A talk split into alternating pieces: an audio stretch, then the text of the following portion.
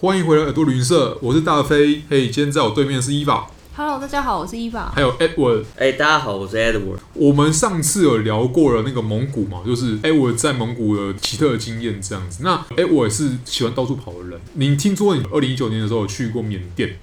哦，对啊，我就是去缅甸待了九天。九天的行程当中，因为缅甸其实是一个算是蛮新兴的国家，它是之前被呃在铁幕之下被封锁很久的感觉，呃，嗯，其实严格来说，它就是军政府统。军政府统治的那那个其地实方。它一直不会是一个大家会去选择旅游名单哦。那原因是因为最近会开始大家听到这个名字，当然就是因为他们军政府开始解禁，然啊哈后还有另外议题就是当然是罗兴亚人的议题，对哦就是，他对，们罗兴亚，对，他们境内在靠近孟加拉那边有一群人是因为嗯英国殖民的时候被移过去的人，对那他们信仰、宗教跟文化其实跟缅族是完全不一样的不一样嗯所以哦，在当地就有一些 issue，那所以这件事情就有点被国际新闻 highlight，、嗯哼那。所以最近大家会开始注意这地方。应该说是这几年这两三年会注意罗兴亚人，那在在更之前应该是最有名的是翁山书记。对对那翁山书记其实是这样，就是他在当地算是一个就是总统的角色那种感觉，那好像他只统治者。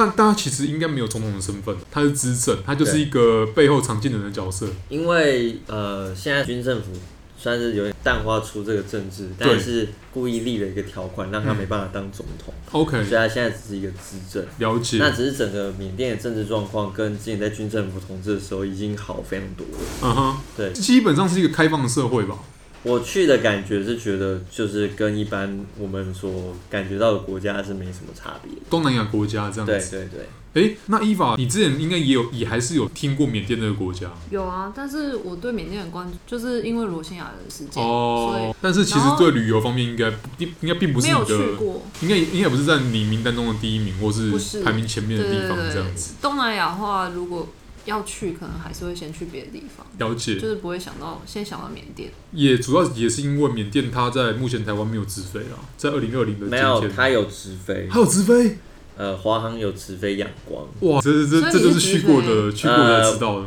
我对我是直飞，嗯然后直是飞去的话只要四个小时，所以很快。那其真实的很快啊对啊，比泰国跟嗯泰国差不多时间，然后台湾的签证在网络上办就可以办落地签，所以也很方便。其实很方便啊。只是一般人就像刚刚讲的，一般人可能还是没有这个相关的资讯，觉得说，哎、好像那个印象还是停留在它很不方便的。其实大家可能以为这个地方就是要走那种非常 hardcore 的背包对客行程但其实呃，严格来说，这趟旅行我是跟我女朋友一起去。嗯，那其实我们后来都蛮喜欢这一段旅行。呃，在去年我们去了巴厘岛之后，我们就不想再去走度假软烂的行程。度假软烂，而且还是有有大量的其他观光客的那种地方。对，我们就会想要去一个比较有文化历史的地方，然后拍拍 照，然后也是看了很多地方嘛。那包括说，其实因为去年在决定这趟旅行的时候已经是十二月，所以那时候我看了，比如说摩洛哥或者是一些地方，呃，比较偏北方。那其实考量到就是天气实在太冷，太冷了，所以最后我们看一看，觉得哎，缅甸好像不错。嗯然后一个礼拜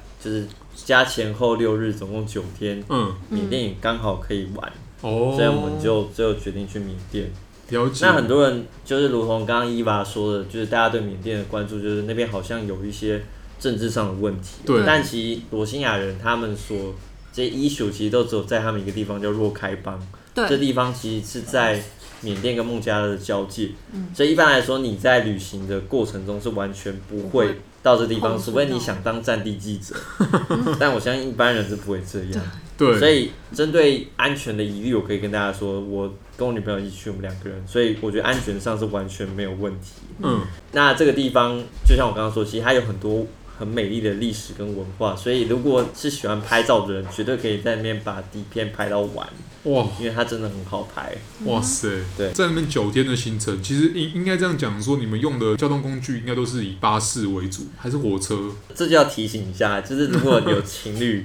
听完我的建议想要去的话，绝对要做事前的沟通。 ？OK，因为九天的行程呢，其实我们所有在城市间的移动都是用夜车。哦，那夜车其实我觉得对男生还好啦，嗯因为我们就睡一觉饱了，也不用化妆干什么，对头发抓一下可能就出门。对那女生就是要卸妆化妆，然后可能女生还要洗头，对，所以其实夜车对女生来说是非常辛苦的哦、那当然你可以不要坐夜车，你可以坐火车，但那就是你要牺牲一整天白天移动的时间，哦，而且火车还会误点。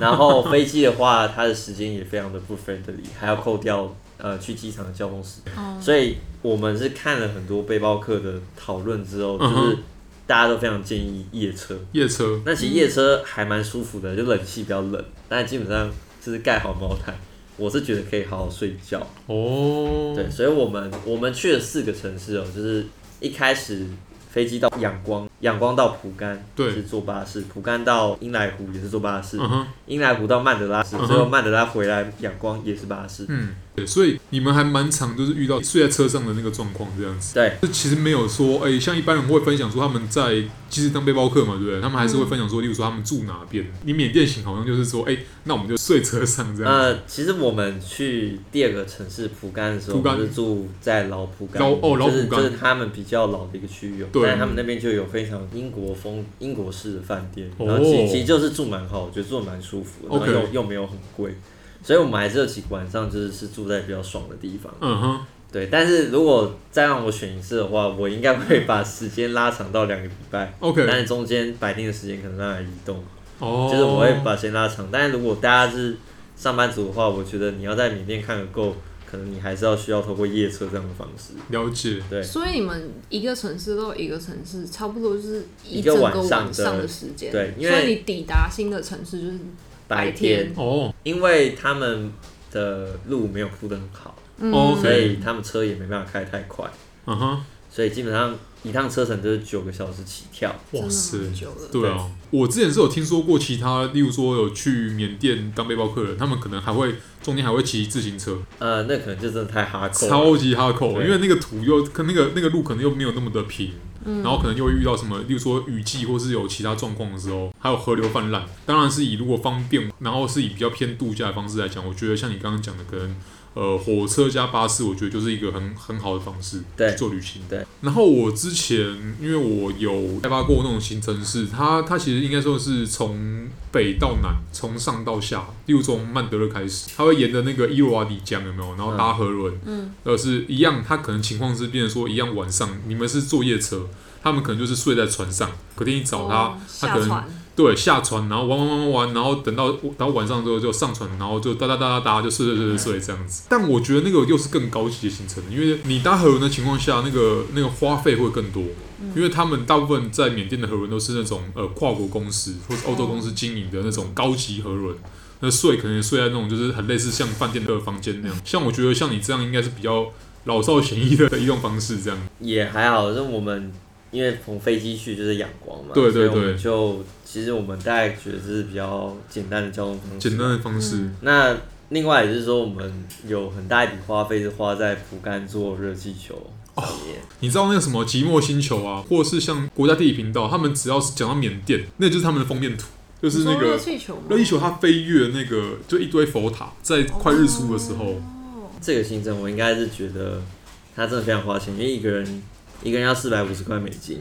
哦，真的很贵 然哎，后只有、对啊然后只有一个小时。对对对一，小时四百五美金，对，其实非常贵，因为我听说比土耳其还贵。然我后记别得应该对，我记得，例如说你去摩洛哥，嗯摩洛哥也可以打，它还有附什么，就是早餐，嗯，还有附各种什么什么餐前酒啊什么，我们那个也有，也有，就结束之后还有就是一个早餐配香槟这样。对对对非常对是哦，对，但是我觉得还是很，就当然是蛮贵，但还是有我觉飞得行我证书，对不对啊，对，还有一个飞飞行证书，还还帮你拍照录影，都放在云端上载。 ？OK，就是你会飞越，就像刚刚大飞说，你会飞越所有当地的，然后他们在你下面就很小，然后热气球也会飞高飞低，所以你可以从不同的角度嗯去看到那些拍古去迹。看这样，那还有看到其他热气球飞在他们上面的感觉，哦，对。所以我会觉得是一个非常非常非常不错的体验，但它就是很花钱。但我觉得，如果是以按照那个，就是这算是一个定番，就是一个对必去的地方。我觉得这个钱好像虽然真的是超级贵的，但好像是可以花的钱这样。呃，我会这样说啦，如果我今天不是跟女朋友去，是跟朋友，如果背包客的话，我是一定不会去这个地你方没。有，你搞不好是就是一样起大早，但是从下面拍他们。呃，对，我会去拍热气球起飞，然后对就可以开始别的行程了。 对，因为其实最有名的，除了蒲甘那个你刚刚讲早上搭热气球飞越那些佛塔的时机点之外，还会有黄昏，就是在黄昏的时候在佛塔上面拍那个倒影跟对黄昏的样子。呃，我这边就顺便讲一下蒲甘这个城市好了。那蒲甘，我会觉得它绝对是你去缅甸一定一定要去的的地方因为它号称就是缅甸的名片。那蒲甘这个地方，其实它就是缅甸其实这个国家最早形成的一个地方。它万就是塔之城，对，它就是蒲甘王朝在西元一千年形成嘛，然后后来对它在一千三百年被蒙古灭了之后嘿，那这王朝本来是统治了三个不同的种族，包括孟族、缅族跟善族，嗯然后他们就分裂成其他小王国，哼，嗯哼，然后之后就在被英国打败之后，英国打了三次英缅战争，英国嗯殖民，殖民完之后，后来翁山将军就是翁山书记的爸爸，然后就跟日本人算是联合起来，想要把哦英国政府推翻，推翻之后希望独立，独立之后很不幸他被暗杀，然后就变军政府统治到现在。哦，所以蒲甘可以说是整个缅甸历史最开始的地方。嗯，那这边呢，在鼎盛时期是号称，就像刚刚大飞说，它大概有一万座佛塔。嗯，那随着包括说蒙古的战乱，包括说中间经历很多地震，对，然后还有军政府，其实他们曾经非常不重视古籍，哦，所以到现在好像剩下两三千个。 ，OK，然后这个地方其实从大概在一九九零年代对就有去跟联合国世界文教基金会申请成为世界文化呃遗世界文产，化遗产，嘿，但直到去年才通过，因为去年联合文教组织才认可，就是说你们有在善尽保护这个遗迹的事情。我没有记错的话，应该新浦干跟旧浦干的差别就是，旧浦干就是那些塔嗯古迹的地方，它这样比较好保存。观光客要去住宿啊，或是什么新大楼啊、新的一些盖的一些大楼什么的，他们就会移到就是下面一点旁边的地方，对，到新浦干，对把它分流的感觉。哦我觉得大家去蒲甘啊，如果你是跟观光团的话，嘿那你一定会去几个就是非常重要的佛塔。对那那些佛塔当然是盖得非常漂亮，也非常金碧辉煌。对，然后就是大家会知道它有名字。当然，我非常建议，如果你是背包客的话，你可以下载一个东西叫做 Maps Me，因为你 Map 因为 Maps Me 上面就会标有有有注有很多根本没有名字的佛塔。 OK 但是其实它也很漂亮。离线地图，嗯对，离我线们地图它上面会讲说，比如说这个地方适合看 sunset，、嗯这个地方可以偷偷爬上去。哦，为什么要偷偷爬上去？因 为其实，在二零一八年的时候，有一个游客爬到游爬到塔上面，然后被对人摔下来，哦死了。哦，然后后来所有的塔都禁止攀爬，攀爬。啊对那其实还是有些小配博，就是如果你跟那些在卖呃观光纪念品，比如说明信片或者什么，你跟他们买，然后请他们带你的话，他们还是可以想办法带你上去佛塔拍照或者是怎么样，因为。很多 Instagram 最喜欢拍那种赤脚踩 在佛塔上面看日出日落，对，那我真的是刚好忘记做这件事情，所以我都没有爬在佛塔上面。而且你还带女友去这样子，对，我是觉啊得有点危险。 OK，然后这个地方其实跟所有东南亚国家一样，就是因为蒲甘毕竟他们最重要的观光景点，所以我对，觉得它稍微没有那么淳朴哦。这边的人就是、呃，包括说你会像在柬埔寨跟泰国一样，看到很多小朋友在卖、卖所谓的纪念品嘛。哦，那这个我我其实是非常反对去跟他们买的原因，是因为他们会觉得这样比他们去念书还要好赚钱，嗯，那就会造成他们一直去被家长怂恿做这件事情。恶性循环。对，那其实我的建议是，就像很多旅游书会写的，就是你与其给他钱，不如给他一些笔啊或者什么求东西，或生者的是技书，能，让他去看。我觉得是真的，因为呃像我自己家人呢、他们他们有去过比较早之前的柬埔寨，嗯，过度开发之前，十年前吧，就满街的那种小孩，他们会嗯追着巴士跑。会一直要跟你讨东西，但是他们是很友善的跟你讨东西，他知道你有东西。其实他们当时是跟团去的，行前就有先跟他们讲说，你们可以带东西去给他们，但是就是给尽量给像铅笔或是像笔记本这种东西。没错，像缅甸因为刚开放，所以还会有这种情况。那可能像比较开发成功的东东东南南亚国家，像比较是不会刚刚讲泰国，然后辽国跟柬埔寨的话，可能就已经比较不会有这种情况。嗯。然后在普甘啊移动的话，通常有两种方式，因为它并没有那种很大的马路哦，对所以一种就是骑摩托车， OK，那另外一种就是你 hire 当地那种 tuk tuk 的 driver，哦，兔兔兔兔对，兔兔。我会觉得，如果你骑摩托车技术没有很好的话，就不要自己骑 摩托车。它那边它都是沙地，所以非常容易打滑，其实有点危险。但骑摩托车的好处就是你要骑去哪就随便你骑，你对看到哪个佛塔觉得很漂亮就停下来自己进去拍照，非它常那方个便。应该很难，就是用徒步走的吧？因为那个、哦那个地方其是实超大其的。实其实普甘的太大，你不可能用徒步走。哦，对，所以一定一定要有交通工具。了解但。他们租借摩托车算很容易，是不是？呃，他们不看驾照，所以非常容易。哦， 然后太车容易了车太容易了吧？这样太有点危险这真的啊，太那他容们易了。是电动车，电动他们车是，电动车，所以我觉得还 OK。他们的马力也没有到那么强，反正应该应该就算出事故，应该不会那么的严重。对，然后我觉得普甘另外一点好玩的地方就是说，你随时永远可以找到别人找不到的点。比如说，我就有去一个地方看日出，那都没有人。那我一开始其实是去一个全部都是中国人的地方，嗯哼，不想在那边拍，因为嗯，要跟他们卡脚架，非常哦麻烦对，嗯，那我就这边解释为什么有很多中国人，中国人现在非常多团客过去，嗯，因为中美关系现在很好，所以他们就都是团客，一团一一团，团一团过所去。以非常非常多中国人。那我不知道之后会不会变得比较好，但是如果我建议的话，要要去的话，可能赶快，因为我现在就可以讲到英莱湖，英莱湖嗯英莱湖的状况就是它是一个湖泊，那对通常大家会去啊，都是去呃那个湖上看一些水上的市集，水上人家，那他们那边有一个非常特别的景象，就是他们的渔夫啊，会用一只脚踩着船的尾巴，嗯，然后另外然后手去捞鱼，然后另外一只脚是撑着他们的呃篮子，所以这个景象只有在英莱湖这边看得到，就是一种单脚捕鱼的技术。嗯，嗯那以前在没有那么观光客的时候，可能渔夫是真的在捕鱼，然后你去拍这个景象。那现在已经变成哼那表演渔的夫感都已经觉，知道去摆拍，所以我在搭船过去的时候，其实呃，就渔夫就知道我拿单眼，就知道要摆给我看，然嗯后拿跟我要钱。那我当然哦，我忘记我们给了，但是总之我是觉得这件事情就已经背离本身这件事情就已应经该失真了对，啦。因为他只是表演给我看，然后对我拍那张照片就是假的，因为他并不是他真的那样捕鱼，他只是有这样的画面给我。了解。所以我会觉得，如果之后就是没办法，太多观光客去的话，我觉得之后这个地方也会变成大家所谓的很观光化，有点可惜。对啊，因为其实其实像我知道说，你刚刚讲热气球啊，对不对？连英莱湖都有。对，对而且是同一家公司中。介公司，对对对，我之前还还有跟那家公司打过交道，就是送客人过去，他们你知道，他们把整个缅甸，不管是热气球，还有他们南边的游艇，还有他们南边那种呃岛屿的度假村，现在新盖的。都是那同个集团的，像欧洲来的集团，然后有点像是把这边的观光资源都有点垄断的情况。这个情况跟对我们稍早跟跟阿拉那边聊的那个的非洲的那种非洲一啊 safari 样的的那种情情况况是蛮是蛮像的。我就觉得这不完全是坏事，因为它是一个刚开放的国家，然后它呃，他当然会需要外来的资源去帮忙，去帮忙去开发。但我觉得，呃如果他们在这中间没办法取得很好的平衡，他们反而把太多欧洲或欧化或其他现代化的东西带入这个很淳朴、原本有他们自己风格的国家的话，我觉得会蛮可惜的。需要就是把那个淳朴的东西给保存下来，会比较好一点。其实他们这种，他们这个热气球 Tyler，其实我跟他们聊，他们嗯全部都是外国人，因对，为在当地人是没有资源可以去考这个热气球的执执照照，因为他必须要在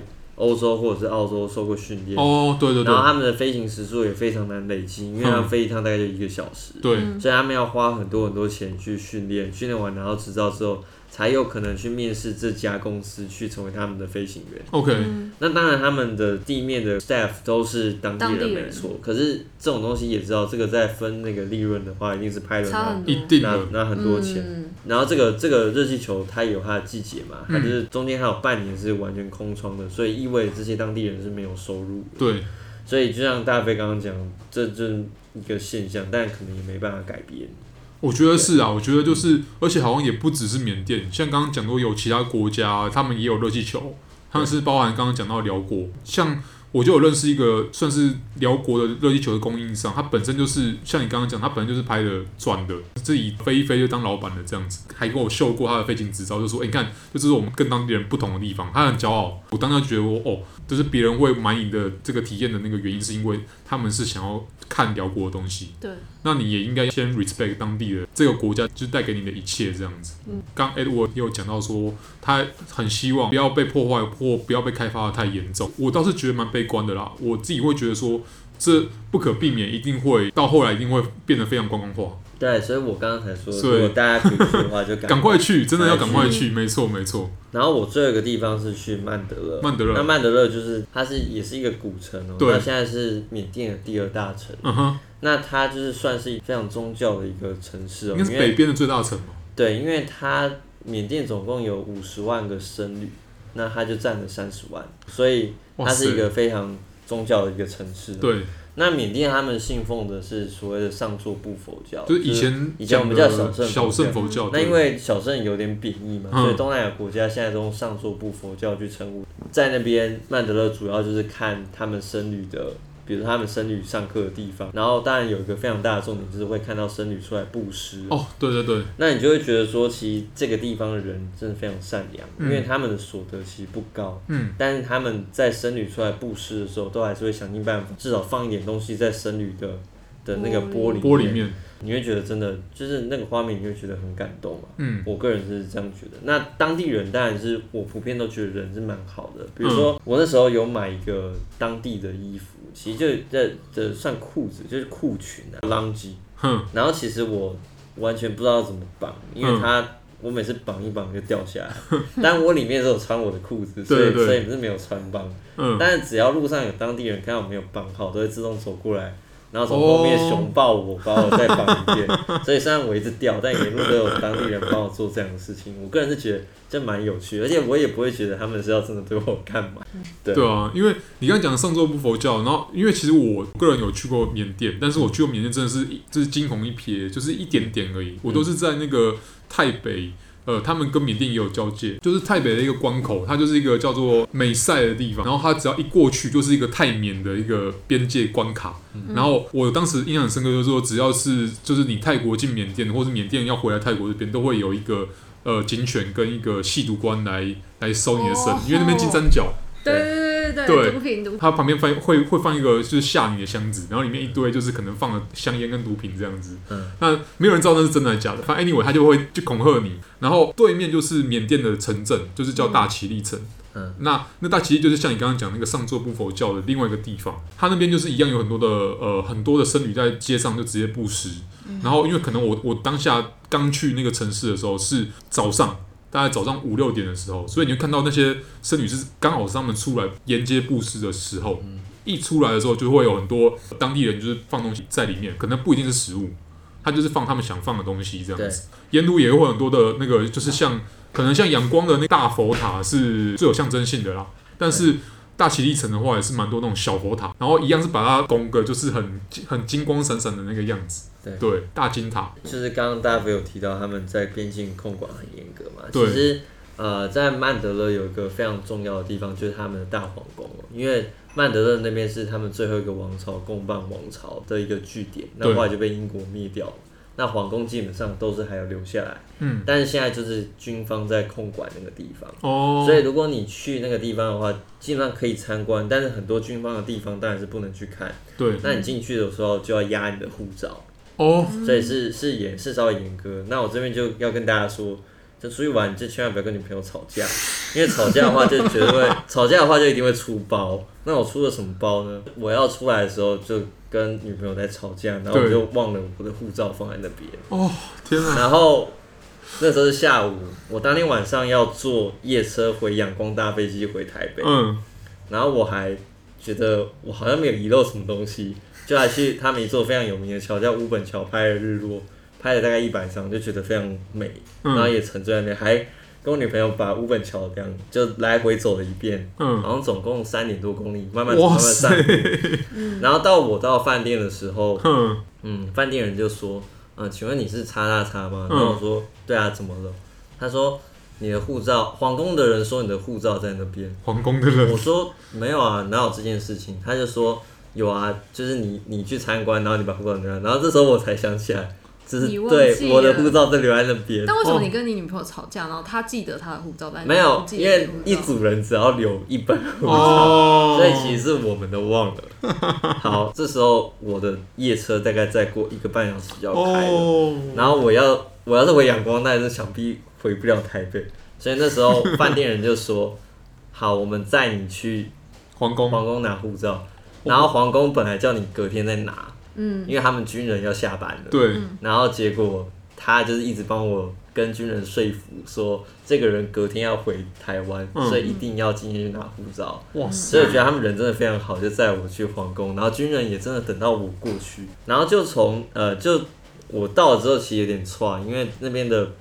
军人都荷枪实弹嘛，然后想必晚下班一定非常不爽，很不爽所以外面的我觉得外面的守卫是就是非常看起来脸色不太好。对，然后他们长官呢就从里面出来，然后就笑笑说：“哎、你就是这个人吧？”对，然后我们还握手拍照拍 照，然后他就就就说：“哎、就是要就是记就得欢迎我回欢欢迎我来缅甸，然后就是希望我可以很顺利回台北。”哇塞，还是有进到他的礼数这样，所以我觉得，我真的觉得我对当地的印象很好。后来我嗯把那个饭店就留了五星级评价，还写了超多感谢的话给他。 一定要的，我觉得这就是这是一个哇，真的是差很多哎。万一你真的没赶上，有没有哇？那后面的整个都对啊，就是结果是好的啦，就是对就但是哎 就是大家提醒大家不要吵架，因为吵架就会忽略很多其他应该要注意的事情。